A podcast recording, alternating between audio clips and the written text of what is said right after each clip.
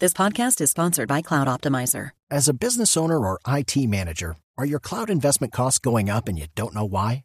It's time for Cloud Optimizer. As you migrate your business to the cloud, what you're spending and why you're spending it can get a little hazy. But Cloud Optimizer clears up the mystery and puts the cloud to work for you.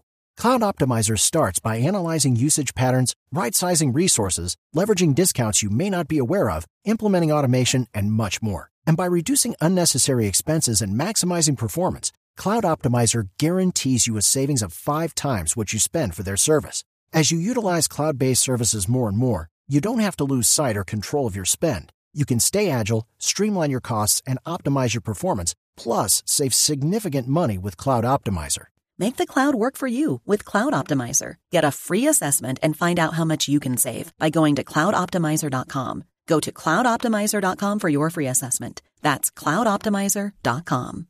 Vamos a España, donde ya inició la visita del presidente Juan Manuel Santos, quien ha hablado de paz en algunas entrevistas que le ha concedido a medios internacionales. Silvia Patiño. Hola, buenas tardes. El presidente Juan Manuel Santos, en varias entrevistas que ha concedido a medios en España, reiteró que espera que la voluntad de paz de las FARC permita que este año sean acordados los puntos más difíciles dentro del proceso de paz.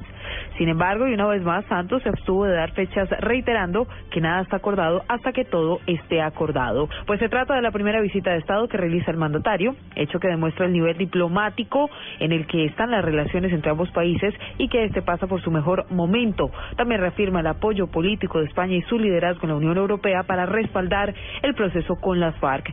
Santos fue recibido en Madrid con banderas de Colombia en los lugares más representativos de la ciudad, entre ellos la Fuente de Neptuno.